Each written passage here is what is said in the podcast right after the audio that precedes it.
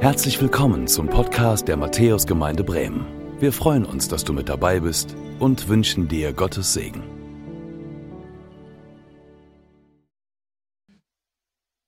Gnade sei mit euch und Friede von dem, der da ist und der da war und der da kommt. Jesus Christus, unser Herr. Wir setzen unsere Predigtreihe fort.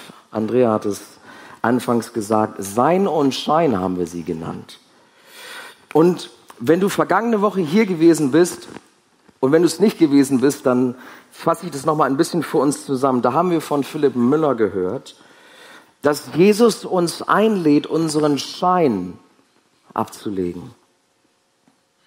Und ich weiß nicht, wie es dir ging, aber das wurde so deutlich an dieser Frau, die wahrscheinlich eine Prostituierte war. Sie hat mit den kostbaren, kostbarsten Dingen, die sie besaß, mit ihren Haaren, mit dem, was sie, durch das, was sie gearbeitet hat, verdient hat an Salböl, hat sie Jesus die Haare, hat sie Jesus die Füße gewaschen, seine schmutzigen Füße. Die Straßen waren damals nicht asphaltiert. Und sie hat die Haare genommen und damit ihm die Füße gewaschen, getrocknet und gesalbt. Mit ihren Tränen hat sie das gemacht.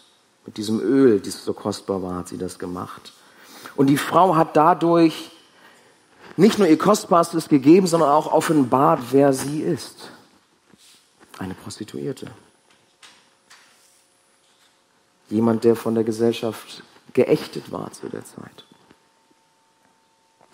Und da wo sie von den Menschen ihrer Zeit, von der Gesellschaft abgelehnt worden war und auch von diesem Pharisäer, der da ist, da vergibt Jesus ihr und sagt ihr zu, dein Glaube hat dich gerettet. Geh in Frieden. Lukas 7, Vers 50 lesen wir das.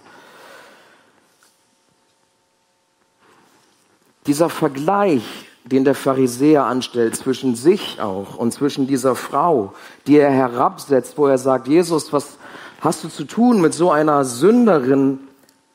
Dieser Vergleich, der ist uns vielleicht nicht so fremd. Denn wir Menschen vergleichen uns gerne. Überleg mal für einen Moment.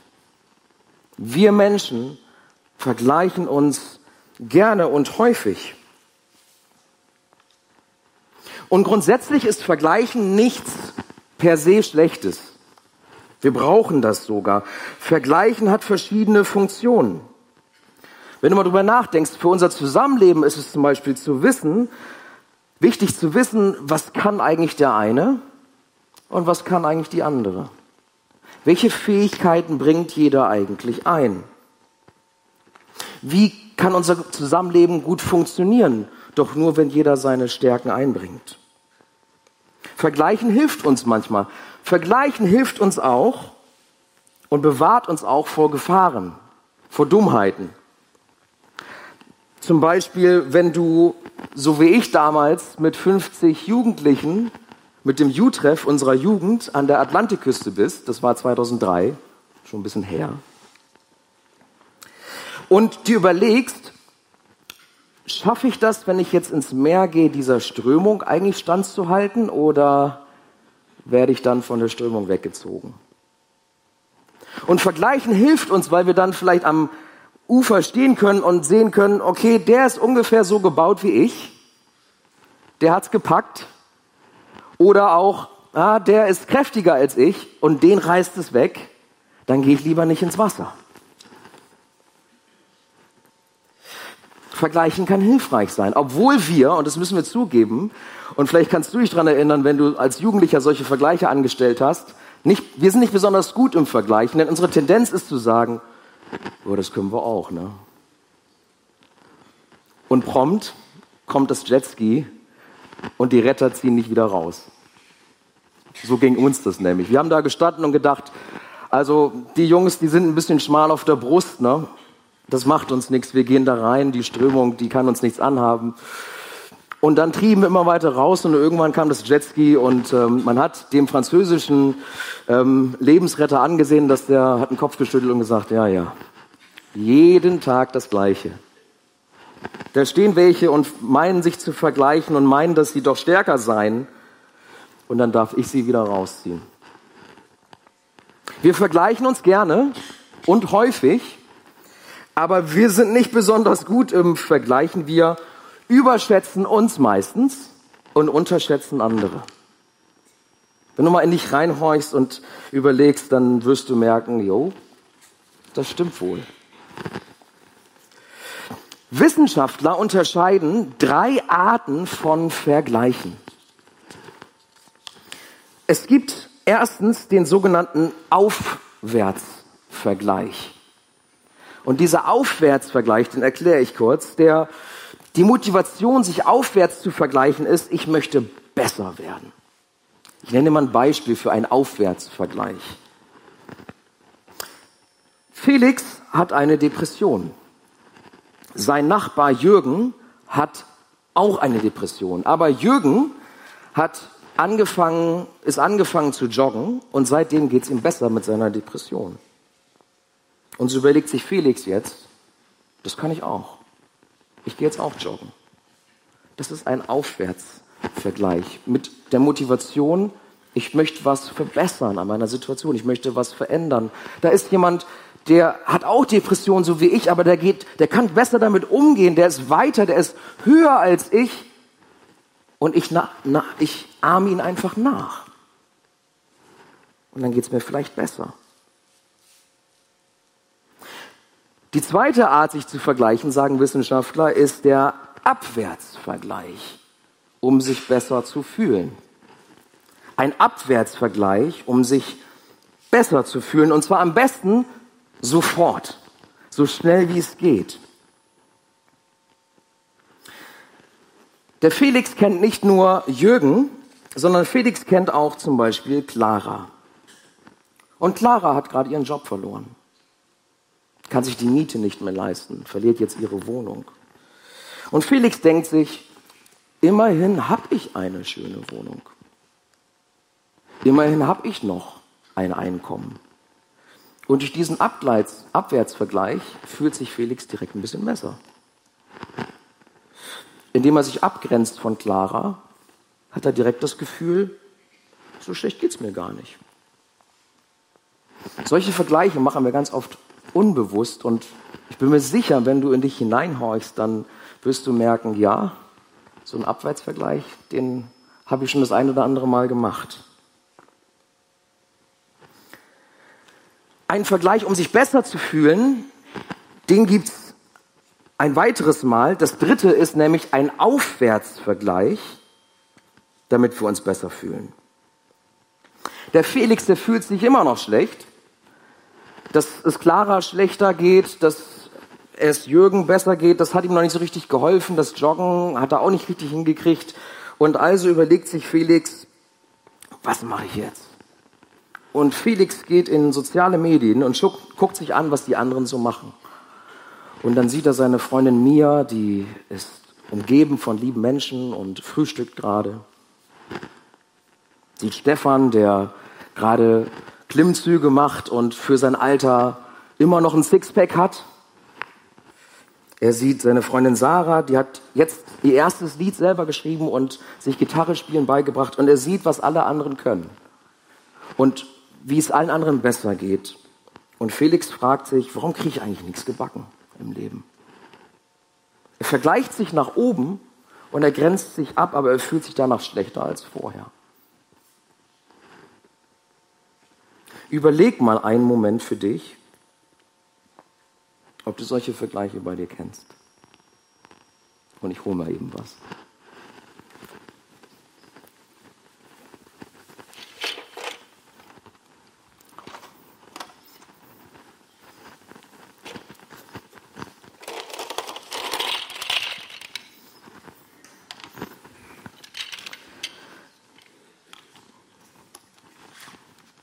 Ihr habt mich ertappt, ich habe meinem Sohn Lego gestohlen, äh, Duplo. Ähm, und ich habe mal so ein bisschen das symbolisch hier, ähm, versuche ich das mal darzustellen, ich hoffe, ihr könnt das gut sehen, ähm, wie wir uns miteinander vergleichen.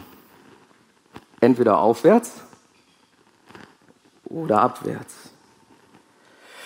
Und ich habe mal ein Beispiel für so einen klassischen Abwärtsvergleich mitgebracht. Ein weiteres Beispiel von Jesus, ebenfalls aus dem Lukas-Evangelium, aus Lukas 18, 9 bis 14.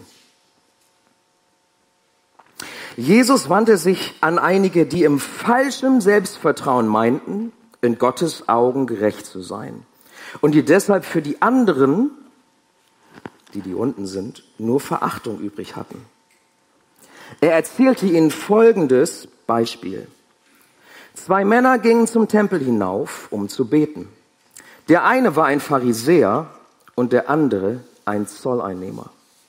Der Pharisäer stellte sich selbstbewusst hin und betete, ich danke dir Gott, dass ich nicht so bin wie die übrigen Menschen. Ich bin kein Räuber, kein Betrüger und kein Ehebrecher. Und ich bin auch nicht wie jener Zolleinnehmer dort. Ich faste zwei Tage in der Woche und gebe den Zehnten von all meinen Einkünften. Und so sprach das der Pharisäer. Jetzt kommen wir von dem, der unten ist. Kommen wir zu dem. Der Zolleinnehmer dagegen blieb im weitem Abstand stehen und wagte nicht einmal aufzublicken. Er schlug sich an die Brust und sagte, Gott vergib mir sündigen Menschen meine Schuld. Und jetzt kommt Jesus. Ich sage euch, der Zolleinnehmer war in Gottes Augen gerechtfertigt, als er nach Hause ging. Der Pharisäer jedoch nicht. Denn jeder, der sich selbst erhöht, wird erniedrigt werden. Aber wer sich selbst erniedrigt, wird erhöht werden. Der Pharisäer macht hier einen Abwärtsvergleich und fühlt sich dem Zolleinnehmer überlegen, während der Zolleinnehmer sich als der Unterlegene auch sieht, das für sich feststellt und sich schlecht fühlt. Und beide haben am Ende, sagt Jesus, verloren.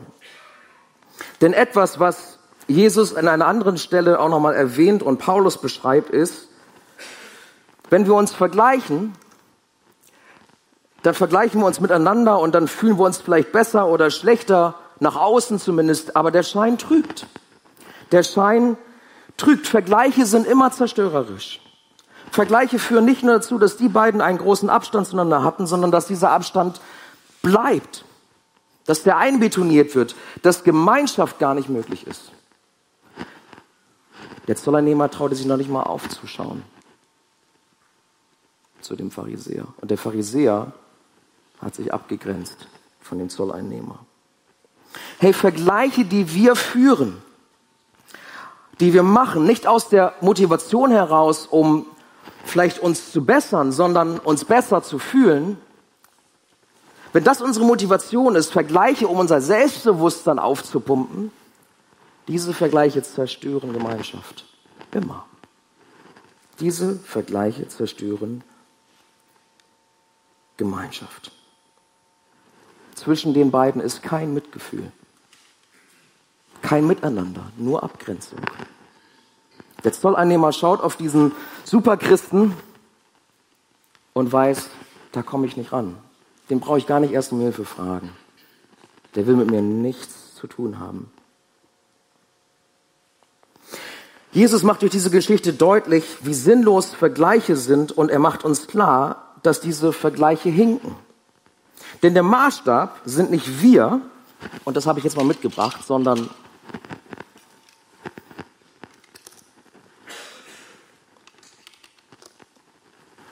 die Latte hängt viel, viel höher als die beiden. Das ist eine echte Latte. Paulus drückt es so aus. Er sagt, wisst ihr was, dieser Vergleich, nicht nur habt ihr keine Gemeinschaft miteinander, sondern der taugt auch gar nichts, denn ihr seid beide verloren. Ihr seid beide verloren. Paulus sagt das so in Römer 3, 22 bis 24. Dabei macht es keinen Unterschied, ob jemand Jude oder nicht Jude ist. Pharisäer oder Zolleinnehmer. Seit zwei Tagen Christ oder seit 40 Jahren immer jeden Sonntag hier Matthäus. Denn alle haben gesündigt. Und in ihrem Leben kommt Gottes Herrlichkeit nicht mehr zum Ausdruck. Und dass die für gerecht erklärt werden, beruht auf seiner Gnade. Es ist sein freies Geschenk aufgrund der Erlösung durch Christus, der das Gesetz erfüllt hat und der als einziger über diese Latte kommt. Paulus sagt, egal wo du stehst, auch im Glauben, es ist egal, es macht keinen Unterschied. Du brauchst dich nicht vergleichen, weil wir allesamt Gottes Herrlichkeit gleichermaßen verfehlen. Egal, ob du nach oben schaust oder nach unten schaust, im Großen Ganzen, wenn du ein bisschen rauszoomst hier, sind wir meilenweit von dem Maßstab Gottes entfernt. Der andere mag näher sein, aber der Schein trügt. Der Schein trügt. Wir sind alle angewiesen auf das Kreuz. Deshalb schlägt uns Paulus eine Alternative vor zum Vergleichen. Und jetzt, vielleicht hast du dich gefragt, wann kehren wir zurück zu Galater? Jetzt tun wir das. Galater 6, 3 und 4. Da sagt er, lasst es vergleichen. Ich übersetze das mal ein bisschen. Und er schlägt uns etwas anderes vor. Er sagt, wer sich jedoch einbildet, er sei etwas Besonderes, obwohl er in Wirklichkeit nichts ist, wenn die Latte einmal aufgelegt wird, der belügt sich selbst. Vielmehr soll jeder sein eigenes Tun überprüfen. Dann kann er sich mit dem rühmen, was er selbst tut und muss sich nicht mit anderen vergleichen. Paulus sagt, den Vergleich, lass den sein, denn du wirst den Vergleich verlieren. Im Großen und Ganzen trennt der euch und bringt euch Gott keinen Schritt näher. Was du stattdessen tun solltest, ist prüf dich. Prüf dich selbst. Schau auf dich und auf dein Tun. In der anderen Übersetzung heißt es auch auf dein Wirken.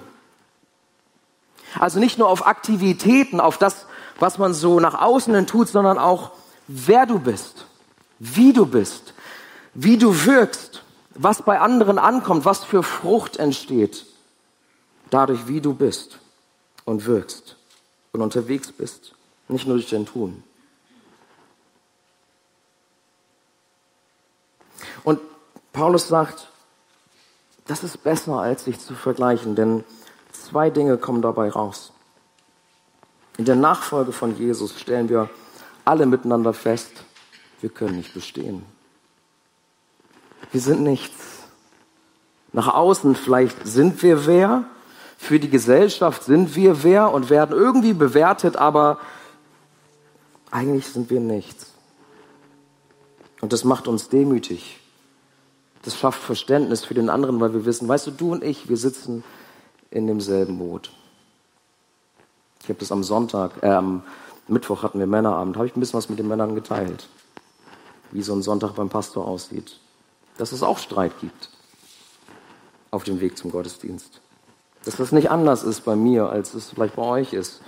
Und ihr hier sitzt und euch vielleicht noch das Gespräch vom Frühstückstisch so nachgeht. Wir sind nicht besser als der andere. Es macht uns demütig, sagt Paulus. Und das Zweite, es richtet unseren Blick auf, auf das, was wir tun können, wenn wir einander vors Kreuz bringen, wenn wir selber vors Kreuz gehen, nämlich, dass wir erleben dürfen, wie Jesus vergibt. Dass wir erleben können, wie hoffentlich in uns Lob Gottes wächst und die Freude darüber, dass uns vergeben ist, dass wir uns nicht messen müssen wie Menschen, die Jesus nicht kennen, sondern dass wir uns lossagen dürfen davon. Dass in uns Freude wächst und wir entdecken dürfen, was Gott durch seinen Heiligen Geist in uns hineingelegt hat und was er für Frucht entstehen lässt in unserem Leben. Und dann müssen wir uns nicht mehr schlecht fühlen, sondern können ehrliche Freude erleben dann brauchen wir nicht mehr uns voneinander abgrenzen, sondern können Gemeinschaft erleben, weil wir zusammenkommen als die, die im selben Boot sind und die dasselbe Ziel haben. Paulus sagt, jeder hat seine eigene Last zu tragen. Wir alle haben unsere Pakete.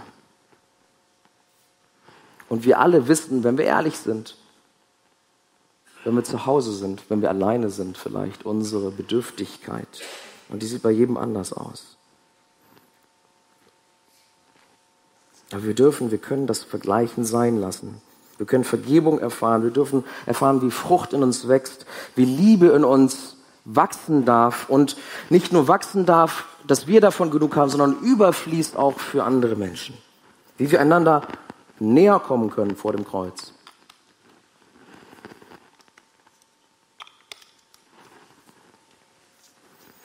Und erleben dürfen, wie eine Lastengemeinschaft entsteht. Wie wir füreinander da sein können.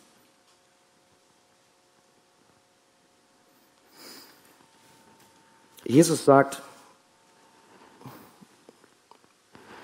wer das erlebt, diese Vergebung, der hat genug Liebe übrig. Und er sagt das über die Hure aus Lukas 7.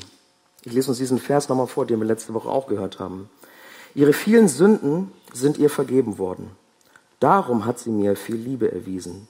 Wem aber wenig vergeben ist, der liebt auch wenig. Krass, oder? Krasse Worte. Ich weiß nicht, die, als ich die so las heute Morgen nochmal, haben die mich getroffen. Wisst ihr, mein Gebet für uns ist, mein Gebet für mich persönlich ist, dass Vergebung wächst. In dir, in mir. Dass ich immer wieder erleben darf, Jesus vergibt, wenn ich ehrlich werde vor ihm. Aber mein Gebet ist auch, dass dann, so wie bei dieser Hure Liebe in mir aufsteigt Liebe in mir wachsen darf, weil ich diese Vergebung erlebt habe und dass diese Liebe unser Miteinander prägt. Und dazu kannst du, dazu kann jeder von uns einen Beitrag leisten, indem wir uns selber prüfen. Und ich möchte uns jetzt einen Moment der Stille geben, wo du das einmal tun kannst, wo du dich prüfen kannst. Welche Vergleiche sind da, die du anstellst? Und wo du dich prüfen kannst, und mit dem Ergebnis deiner Prüfung vor Jesus kommen kannst und sagen kannst, Herr, vergib mir. Ich wollte mich besser fühlen. Ich habe gedacht, ich wäre etwas Besseres, aber ich bin das nicht. Danke, dass du mir vergibst. Lass Freude und Liebe in mir wachsen, dass ich andere vor dieses Kreuz führen kann. Lass uns einen Moment der Stille nehmen.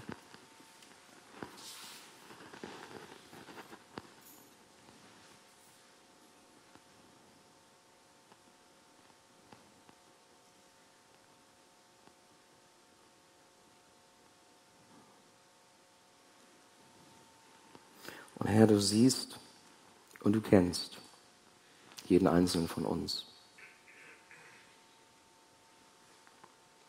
Du schaust an dem Schein vorbei tief in unser Herz. Du ergründest unser Herz auf eine Art und Weise, wie wir das gar nicht können. Und du siehst, was uns manchmal motiviert, uns zu vergleichen. Ob es ehrlich ist, dass wir uns verbessern wollen oder ob es meist doch ist, dass wir uns besser fühlen möchten. Und du siehst, wo wir dadurch auf Menschen hinabschauen. Uns vielleicht sogar freuen über jemanden, dem es schlechter geht als uns, nur damit wir uns besser fühlen.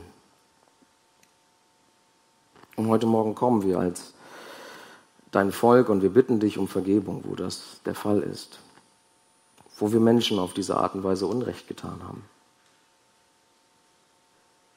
Und wir wollen heute Morgen auch nochmal neu bekennen, dass wir diese Vergleiche, dass wir uns von diesen lossagen wollen.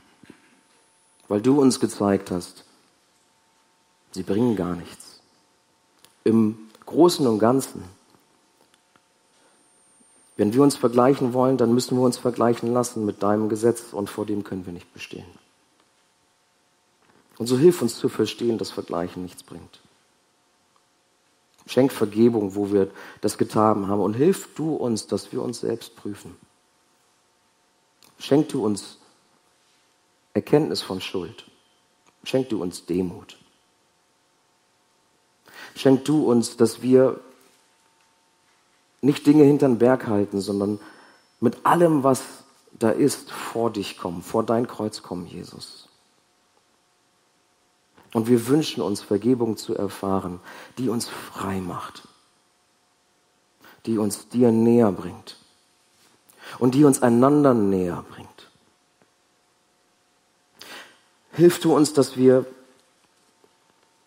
anstatt uns mit anderen zu vergleichen, dass wir ihnen nahe kommen, dass wir zu Lastenträgern werden, dass wir nicht hochmütig sind, sondern auf andere zugehen und sagen, du, wir sitzen im selben Boot. Und hilf du uns, dass wir einander vor dein Kreuz tragen, miteinander wachsen dürfen, miteinander uns freuen können, miteinander deine Gaben entdecken dürfen, die du zuteilst, so wie du möchtest. Lass uns auf diese Art und Weise in der Nachfolge wachsen, Jesus. In Jesu Namen. Amen. Danke fürs Zuhören. Wir hoffen, dass du heute inspiriert und ermutigt wurdest durch Gottes lebendiges Wort. Unser Gebet ist, dass es viel Frucht bringt. Weitere Infos findest du unter www.matthäus.net.